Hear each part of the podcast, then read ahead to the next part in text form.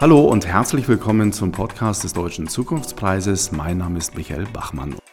Ja, und heute, da sind wir zu Gast bei einem der aktuellen Träger des Deutschen Zukunftspreises. Vor zehn Jahren, da suchte er mit seinen Kollegen Geldgeber, um ein Unternehmen gründen zu können. Jeder, der damals absagte, und das waren einige, der muss sich heute mehr als ärgern, denn dieses Unternehmen, das dann gegründet wurde, ist heute 2,5 Milliarden Euro wert. Schön, dass wir hier sein dürfen bei unserem heutigen Gast im Podcast des Deutschen Zukunftspreises, Bastian Nominacher.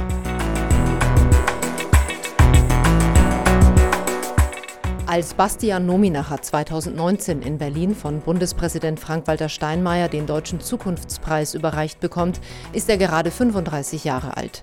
Acht Jahre zuvor hatte er mit seinen Kommilitonen von der TU München, Martin Klenk und Alexander Rinke, Celonis gegründet. Das Ziel, per Software Kunden dabei zu helfen, Prozesse zu automatisieren und damit zu optimieren. In nur acht Jahren wurde aus Celonis ein internationales Unternehmen, dessen Kundenstamm sich wie das Who is Who globaler Großkonzerne liest. Aus dem Start-up ist in weniger als einer Dekade ein Unternehmen geworden, das viele als das neue SAP bezeichnen.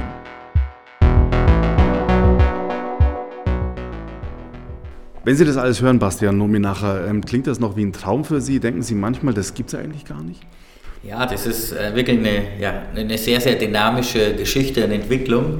Und als wir damals gestartet haben, bei mir in der Wohnung, was uns eigentlich immer umgetrieben hat, war wirklich die Begeisterung unserer Kunden. Und die hat uns eigentlich von Jahr zu Jahr getragen, das weiterzuentwickeln. Und dann gab es die verschiedensten Entwicklungen, wie wir weitere Kunden gewonnen haben, das ganze Thema mit ausgebaut haben.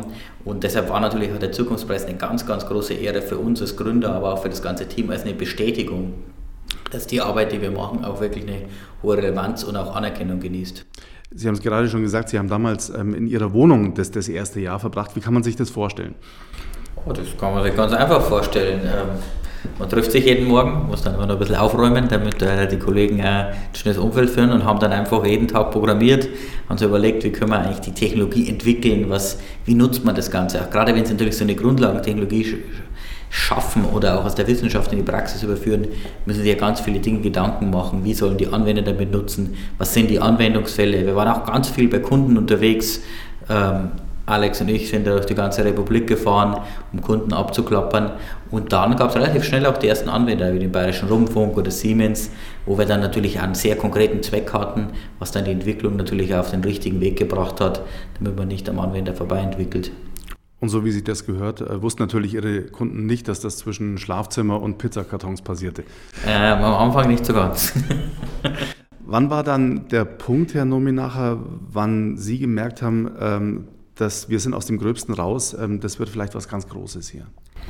Ähm, also ich glaube, für uns ein ganz, ganz wichtiger Meilenstein war dann im Jahr 2016 unsere erste externe Finanzierungsrunde. Aber vorher schon haben wir verschiedene ja, große Kunden gewonnen, für die auch wirklich relevante Projekte umge äh, umgesetzt. Aber gerade diese externe Finanzierungsrunde damals mit ähm, äh, Excel und 83 North war ein ganz wichtiger Meilenstein für uns, weil es natürlich eine Bestätigung ist, wenn auch natürlich sehr, sehr renommierte Geldgeber, die sonst in Facebook oder Dropbox investieren, hier auch den Wert sehen und das natürlich dann auch mit einem signifikanten Investment untermauern. Und was, was ist als Bestätigung in dieser Szene dann entscheidend, dass das Produkt funktioniert, dass das Kundenfeedback gut ist oder dass es Investoren gibt, die an Sie glauben? Ich glaube, alles am Ende des Tages.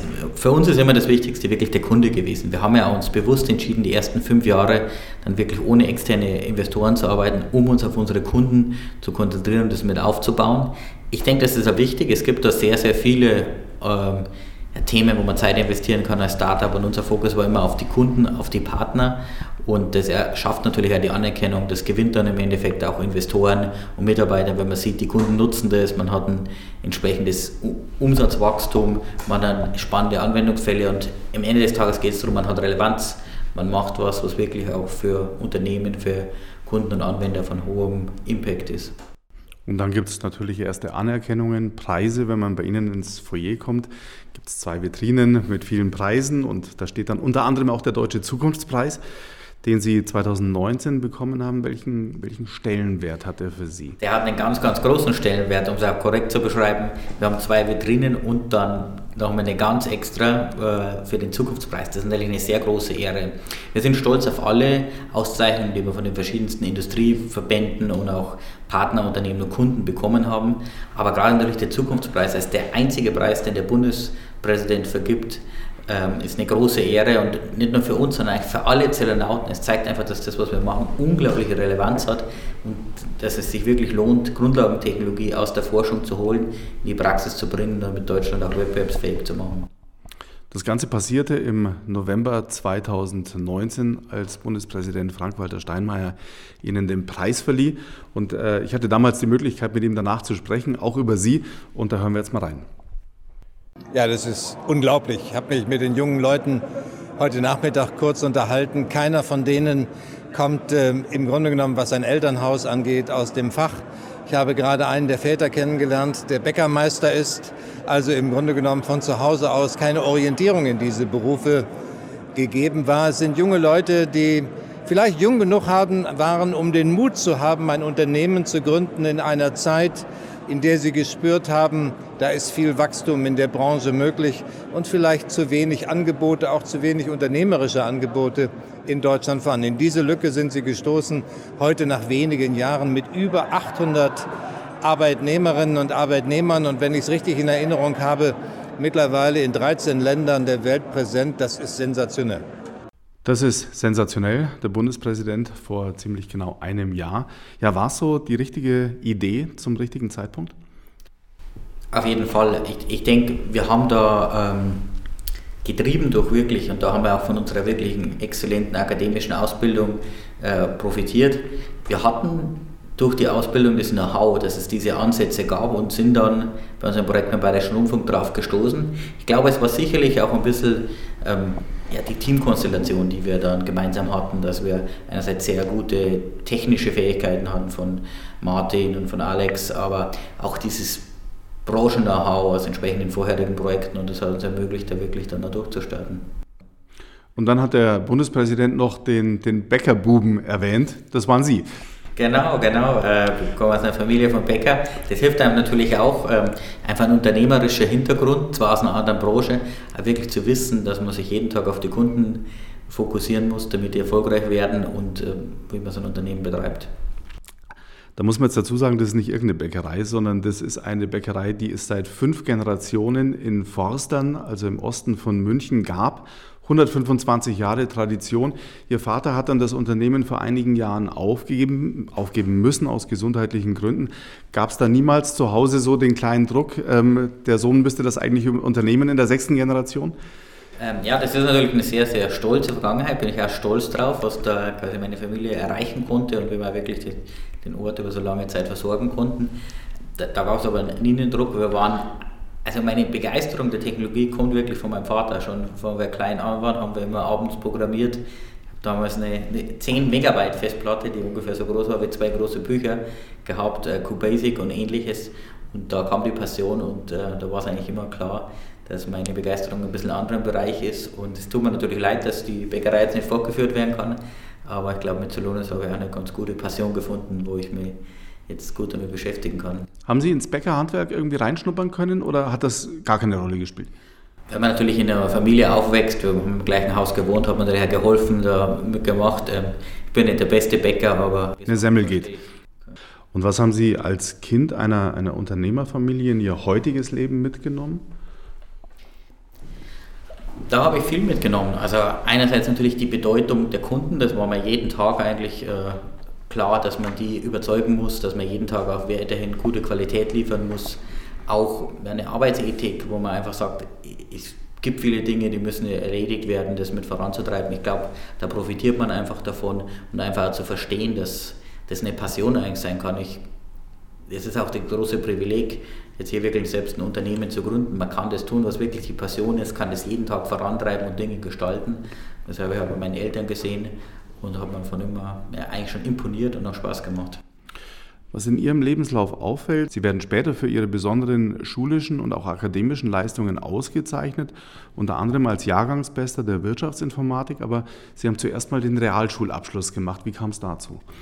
Ja, das äh, kann ich Ihnen gerne erklären. Und zwar da war auch ausschlaggebend wirklich meine Passion für Technologie Ich hatte nämlich schon während meiner Schulzeit äh, in einem äh, ja, Computerladen, Schrägstrich Unternehmen, würde ich es mal nennen, sehr viel gearbeitet. Es hat mir einfach so großen Spaß gemacht, dass ich dann wirklich die Realschule fertig gemacht habe und dann zweieinhalb Jahre da das Unternehmen vorangetrieben habe, habe da wirklich viel aufbauen können, habe da Vertrauen entsprechend genossen ähm, das ist wirklich meine Passion vorangetrieben. Relativ schnell habe ich aber gemerkt dann, gerade im Austausch mit meinen Freunden, dass mir diese technologische und theoretische Basis, was man dann im Bereich Mathematik, Informatik macht, so interessiert und dann äh, bin ich zurück an die Schule, habe mein Abitur nachgemacht, um dann auch entsprechend zu studieren. Aber dieser Zwischenweg hat Sie trotzdem geprägt. Ja, das war eine sehr, sehr wichtige, auch wenn ich jetzt auf meine Unternehmerzeit brachte, äh, äh, einfach das ist einerseits technologisch, in der Frühphase quasi der Digitalisierung wirklich das zu verstehen, viele Technologien, die auch selbst zu erlernen, aber auch mit vielen Unternehmen zusammenzuarbeiten. Ich sage beispielsweise, kann mich dann erinnern an Kunden, ein großes Speditionsunternehmen, dem wir komplett geholfen haben, das mit zu digitalisieren. Und habe ich sicherlich auch später dann bei Celonis profitiert, weil wirklich ein vollumfängliches Verständnis der gesamten Technologiebasis, wie Unternehmen arbeiten, entwickelt hat. Und es zeigt auch, dass Karrieren nicht immer geradlinig verlaufen müssen, sondern auch mal durchaus einen Knick haben können. Sie haben heute ein Unternehmen mit, mit 1000 Mitarbeitern, für die Sie als Co-CEO verantwortlich sind. Worauf schauen Sie bei der Auswahl? Ja, das ist ein ganz wichtiges Thema. Da haben wir seit Beginn von Celonis unglaubliches Augenmerk drauf gelegt. Das ist ja eigentlich einer unserer Kernwerte. Celonis Way, the best team wins.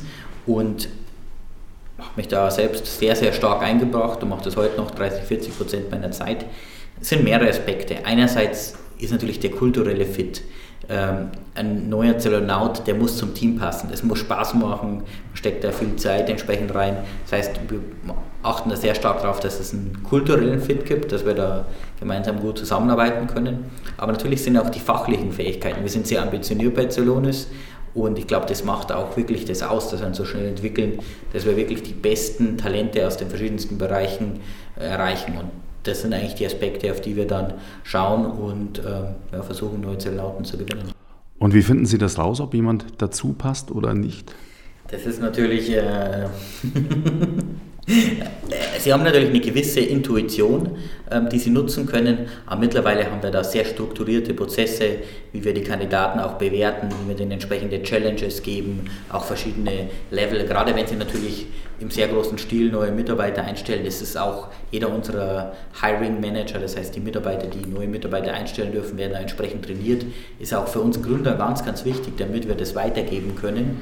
Ähm, und ich glaube, da muss man immer weiterhin wachsam sein, auch aufpassen, dass man keinen, ähm, auf Englisch heißt es Bias, dass man ähm, eigene, einfach einen Fehler macht bei der Bewertung, weil das Hauptthema, wenn Sie eine Organisation aufbauen, ist, Sie brauchen gute Leute, die diese Vision ausfüllen und sich damit zu beschäftigen. Ich habe beispielsweise die ersten fünf, sechs Jahre jeden Donnerstag von 8 Uhr morgens bis 8 Uhr abends jede Stunde ein Interview gemacht, um wirklich einfach sicherzustellen. Da ging es nur dann wirklich um den kulturellen Fit, das mit reinzumachen, meine Mitgründer auch, um einfach zu sicherzustellen, dass wir dieses Team aufbauen. Ich bin da wirklich stolz drauf, auf dieses Team von Zellenauten. Ich denke, wir hätten das nicht erreichen können, wenn wir nicht auch ja, so eine exzellente ja, Basis an Mitarbeiter gewinnen könnten. Welche Skills, welche Fähigkeiten muss ein Mitarbeiter von morgen mitbringen? Ähm, da gibt es, glaube ich, keine pauschale Antwort, weil wir uns in einem unglaublich dynamischen Umfeld in der heutigen Arbeitswelt beschäftigen das ist geprägt durch eine hohe Geschwindigkeit, ein hoher Wandel und auch eine gewisse Art von Ambiguität, weil sich natürlich gerade durch die Technologie, aber durch andere Themen wie zum Beispiel auch die Covid-Pandemie, ähnliches, sich viele Dinge ständig weiter ändern. Das heißt, vor allem, glaube ich, ist eine, ich glaube, eine, eine Grundmotivation und Grundintelligenz benötigt man auf jeden Fall, vor allem auch eine hohe ja, Anpassungsfähigkeit, sich weiterzuentwickeln. Es bleibt nicht statisch. Wenn ich jetzt rein mein Berufsfeld anschaue, mit Technologien, die ich vor zehn Jahren gearbeitet habe, die sind mittlerweile komplett obsolet und jetzt kommen wieder neue Themen und da sich anzupassen und weiterzuentwickeln. Nicht jeder schafft es bis dahin. Ähm, Sie machen sich für Bildungsgerechtigkeit stark, haben ein Programm ins Leben gerufen, das heißt Celonis Aspire. Ein Fonds, um Jugendlichen den Zugang zu Bildung zu ermöglichen. Wie kam es zu dieser Idee? Ähm, ja, da spreche ich sehr gern drüber. Ähm, inspiriert wurde das wirklich dadurch, durch unseren persönlichen Hintergrund, weil wir als Gründer, wir haben ja wirklich, wenn man sich betrachtet, was war unsere Ressource, was hatten wir? Das war vor allem eine, eine exzellente Ausbildung, die wir genießen durften, von der wir wirklich auch zehren konnten. Also wir haben ja eigentlich eine Grundlagentechnologie aus der Wissenschaft in die Praxis überführt. Wir haben auch ein gewisses Netzwerk aufbauen können, zwar nicht von Kunden, aber unsere ersten Mitarbeiter, einer unserer ähm, beispielsweise allerersten Mitarbeiter, der Andi Bayer, das war damals, ich habe meine Masterarbeit gemacht und waren 100 Leute, die da teilgenommen haben und er war der Beste, der quasi bei allen Experimenten teilgenommen hat. Und dann dachte immer, den Andi, den brauchen wir. Und das ist wirklich eine Basis, von der wir zehren konnten. Und das möchten wir einfach weitergeben. Und ich bin ja der festen Überzeugung, ähm, spricht der CEO oder Unternehmer aus mir, dass es den höchsten Hebel gibt. Wenn wir wirklich Gerechtigkeit schaffen würden und Wohlstand ähm, für die Menschen, dass Bildung da einfach am meisten das ermöglichen will oder ermöglichen kann. Und deshalb, das steht eigentlich, diese Idee steht hinter Aspire. Aber sie wurde dann auch realisiert durch Geld des Deutschen Zukunftspreises. Sie haben 250.000 Euro damals gewonnen, das Preisgeld, das mit diesem Preis verbunden ist und haben das dann verdoppelt auf 500.000. Wie funktioniert das jetzt? Wie, ja, wie wird das verteilt? Erklären Sie es uns. Genau, genau. Der Zukunftspreis hat da wirklich eine sehr gute Grundlage dafür gelegt und äh, deshalb haben wir uns entschlossen, das dann nochmal zu verdoppeln und dann auch aufzusetzen und das auch zu kombinieren, wirklich mit den Ressourcen unserer Zellonauten. Ähm, wie funktioniert das jetzt? Äh, kann ich ganz einfach. Wir sind ja äh, ein Startup, das heißt, wir werden schnell, pragmatisch, effizient auch diese Themen umsetzen. Wir ermöglichen jungen Menschen, die können sich mit Bildungsträumen bei uns äh, bewerben. Das heißt, kurze, knackige Bewerbung äh, für jemand, der sagt, ich habe jetzt hier ein Bildungsthema, wo ich mich weiterentwickeln will, ähm, kann das aber aus gewissen Gründen nicht realisieren. Da gibt es ganz ganz viele Themen. Und dann meldet sie sich bei uns in dem entsprechenden Bewerbungsverfahren. Wir haben die Jury, die das auswählt, die vor allem auf die Wirksamkeit und den Effekt, weil natürlich ähm, gibt es immer mehr Anfragen, als man entsprechend bedienen kann, äh, das Ganze auswählt. Und dann ermöglichen wir wirklich durch die einerseits finanzielle Unterstützung, aber andererseits auch durch die Begleitung unserer Zellonauten, die ähm, als Coaches, als Mentoren helfen, auch wirklich die Projekte voranzutreiben, genau diese Bildungsträume Realität werden zu lassen und wo Geld einfach eine Rolle spielt. Wenn das Geld nicht vorhanden ist, dann ist es einigen versperrt. Wie hat sich Ihr Verhältnis zum Geld verändert? Als Unternehmer müssen Sie natürlich ständig Entscheidungen über Ressourcen treffen, jeden Tag, gerade wenn Sie in so einem schnell wachsenden Unternehmen äh, tätig sind. Und äh, ich glaube, es ist einfach wichtig, das als eine Ressource zu begreifen. Ich kann heute einen neuen Mitarbeiter einstellen, ich kann mir eine neue Hardware anschaffen, ich kann das eine Marketingmaßnahme glaube, da muss man einerseits sehr rational agieren, äh, gerade in einer großen Organisation, aber sich auch bewusst werden, welche Verantwortung damit verbunden ist, was man damit schaffen kann und dass natürlich auch viel dahinter steckt. Wenn wir heute Mitarbeiter einstellen, dann haben die Familien, dann haben die Bereiche und gerade jetzt auch in der Covid-Pandemie, wir haben beispielsweise ein ganzes Ökosystem an Partnern, an Lieferanten. Das heißt, wenn jetzt das ausfällt, wenn wir zum Beispiel von unseren Lieferanten nichts mehr beziehen, dann wirkt sich das natürlich auch auf deren Mitarbeiter aus. Und ich glaube, da ist sich wichtig, dieser ähm, Verantwortung bewusst sein, aber sich auch bewusst zu sein, dass Geld am Ende ein bisschen was Abstraktes ist und ihm eigentlich nur ermöglicht, Dinge umzusetzen. Ich hatte vorhin die Zahl äh, genannt, 2,5 Milliarden Euro. So, so, viel sagen Experten, ja, ist Ihr Unternehmen in der Zwischenzeit wert. Hat man da auch als Finanzmathematiker noch einen Bezug zu solchen Summen? Das sind natürlich schon sehr, sehr große Zahlen. es ist schwierig, das natürlich dann greifbar zu machen in der realen Welt. Andererseits ist es natürlich auch ein tolles Zeichen wirklich, dass wir machen etwas umsetzen, was wirklich hochgradig relevant ist und das spiegelt ja eigentlich vor allem eine Unternehmensbewertung wider, dass es ein sehr, sehr wichtiges und relevantes Thema ist und es ermöglicht uns natürlich dann auch viele, viele Themen umzusetzen. Mit einer hohen Bewertung können Sie natürlich dann auch beispielsweise uns vor kurzem eine Übernahme gemacht oder ähnliches, solche Dinge umzusetzen und das macht natürlich auch Spaß, weil Sie wirklich was bewegen können. Genau das Gleiche, was wir mit unseren Bildungsträumen erreichen wollen, eigentlich Menschen Dinge zu erreichen, die vorher unmöglich waren, indem wir ihnen dann einen kleinen Anschub geben, so wie wir das damals auch durch unsere Ausbildung erhalten haben. Sie sind mit Mitte 30 schon ja, eigentlich auf dem Gipfel angekommen. Was sind Ihre Ziele? Äh, ich denke, da gibt es noch sehr, sehr viele Möglichkeiten. Einerseits ähm, gibt es natürlich für Zelonis, wenn man sich das betrachtet, wir, wir haben sehr viel erreicht und ich bin da sehr stolz darauf. Wenn wir uns aber unseren Markt anschauen und auch technologisch, wo wir stehen, da gibt es noch so, so viel mehr, was wir vorantreiben können. Wir haben beispielsweise letzte Woche unsere nächste technologische Generation des Celonis Execution Management System vorgestellt. unglaublich spannend. Eine Technologie, die eigentlich jedem Unternehmen ermöglicht, was wir nennen quasi die sogenannte Execution Capacity zu maximieren. Das heißt wirklich bestmöglich alle Prozesse auszuführen, das umzusetzen. Und da stecken wir uns eigentlich unsere ganze Energie rein, wirklich diese Vision zu realisieren, das mit voranzutreiben.